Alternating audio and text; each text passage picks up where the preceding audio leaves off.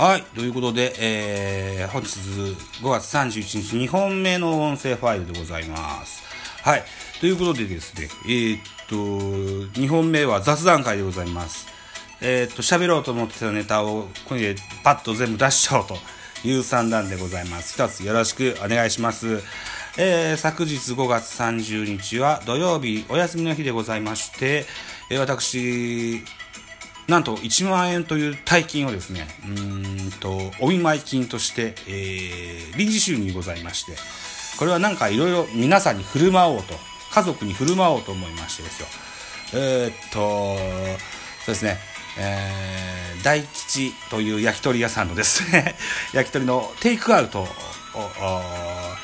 家族、私含めて4名と、それから実家の家族3名とに、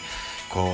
う、分配してですね、えー、皆さんにこう、た、あの、舌鼓を打っていただいたといったプレゼントをしてございます。はい。それと、それ以外にで使った、あのそれ以外でね、本買ってございますがこの本の紹介していきといきたいというふうに思います。まずは漫画でございます。野球漫画、ビッグシックス第1巻。えー、これは、モーニングコミックスでございますね。うん。原作が、うんこれな若尾和子さん漫画が川さんといった方が書かれております六大学の野球の漫画になってます。はい。六大学、東京六大学でございます。あの、そうですね。早稲田慶応、立教法政、明治、東大。ね、えー、こんなところが入ってるリーグになってるんですけども、その大学名を使うとちょっと問題があるかなという 判断でしょうか。あの、違う名前でやってますね。以前ご紹介しました、六大というね、えー、俺はキャプテンの続編の大学野球の漫画では、あの、ちゃんとした正式名称、明治やわ、あ？正式名称じゃないか。あれも、過去仮というか違う名前か。うん、まあいいや。ということで、えー、このビッグシックスという漫画を、以前か興味があった漫画を買ってございます。裏表紙を見ますとですよ、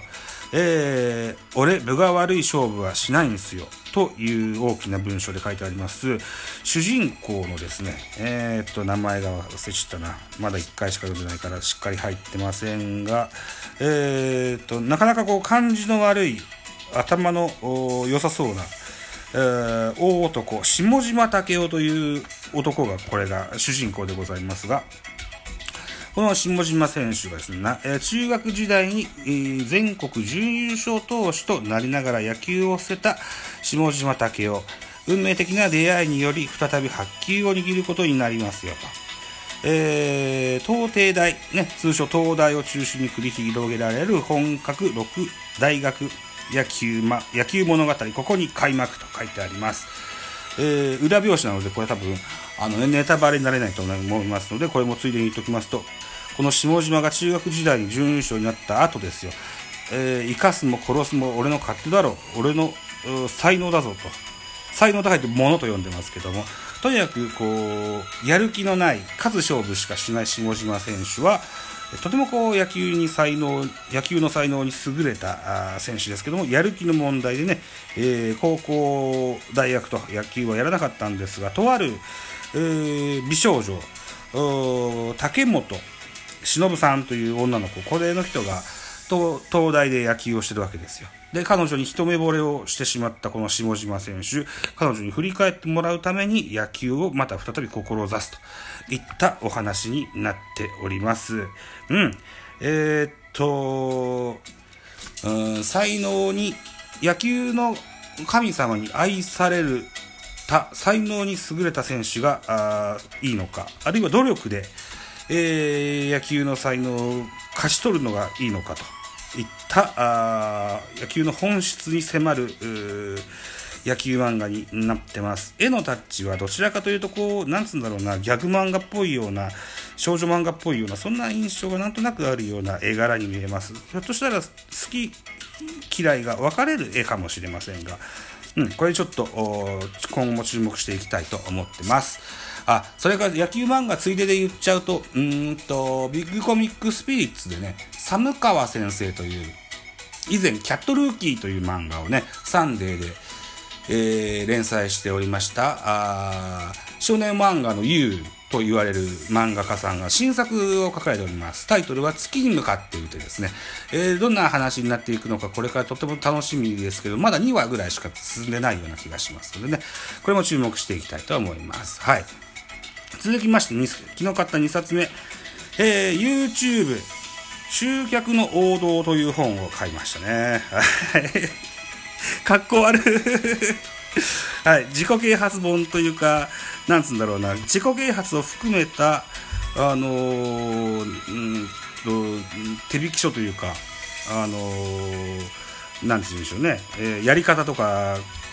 こうやったらいいよっていうようなことが書いてある本でございますね。はい。これ買ったのは大きく分けて2つ理由がございます。1つはね、ライブ配信をちゃんとしたいと思ってます。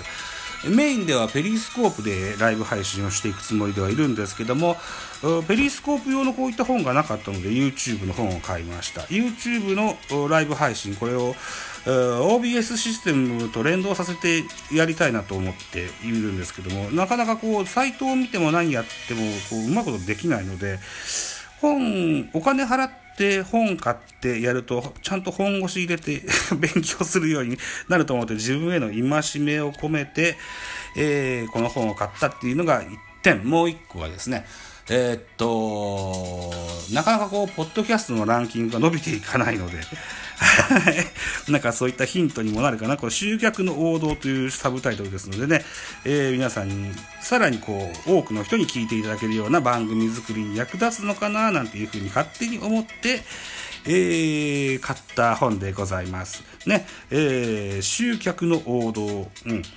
うーん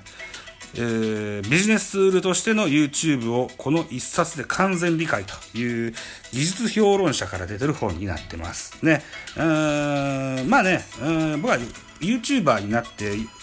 お有名人になりたいとかお金持ちになりたいとかそういうのは一個もないんですけれどもあのね、できれば、できるだけ多くの人に、あの、楽しいものをお届けできたらな、というふうな、下心、スペスケベ心がないつもりでね、あの、や、あ勉強の一個として、えー、買ってみました。うん。それに連動しまして、このさっき言ったビッグシックスとこの YouTube 集客の王道というのを手に取って、えー、レジカウンターに並んでますと、レジカウンターの前にこんな本もありましたので、とてもこれパッと見で興味を持ったので買ってしまいました。結果を出す人のすごい伝え方。ね。交渉、説得、信頼、話し方、聞き方、え仕事の教科書ミニという本を購入してございます。心理学に基づいた会話メソッドというね、えー、学研から出てる、580円の本、オールカラー使い、使いと書いてございますね。うん。これも、あのー、ポッドキャスターですとか、ラジオトーカーですとか、YouTuber としてね、えー、皆さんに聞きやすい話し方ができたらいいかなと。あるいはこう、ゲストさんのお話をちゃんと上手に聞けるようになればいいかなというのが一点。もう一個はね、僕はリアルの世界で営業の仕事もしてますので、そういったことにも役に立つのかなという、うあとこう、なんだろうな。あの時買えばよかったなーって後悔しないためにね、お金をちょっと手元にあったもんですからね、えー、よっしゃ、じゃあこれもついでにということで、えー、衝動買いで買ってしまいました。結果を出す人のすごい伝え伝え方。ね、この本を 読んで皆さんにすごい伝え方ができればいいかなというふうに思ってます。いうのが、あ昨日買った本、あと本3冊ですね。えー、あともう数千円お財布の中に残ってますので、これも有意義に使っていきたいというふうに思っております。それとですね、えー、残り3分ぐらいありますね。うんと、まず5月27日にマシュマロからメッセージ頂戴してます。ありがとうございます。匿名の方からあのメッセージでございます。えー、いつも聞いてます、サイレントリスナーです。巨人ファン歴30年以上ですと。産業のコンパクトなメッセージ頂戴してございます。とても嬉しく思ってます。ありがとうございます。はい。あの、こんな形でマシュマロを私設置してございます。あの、こういったあのメッセージが私、えー、どうも、ラジオトーカーですが、ポッドキャスターの励みになります。あの、ぜひね、あの、お気軽にメッセージください。よろしくお願いします。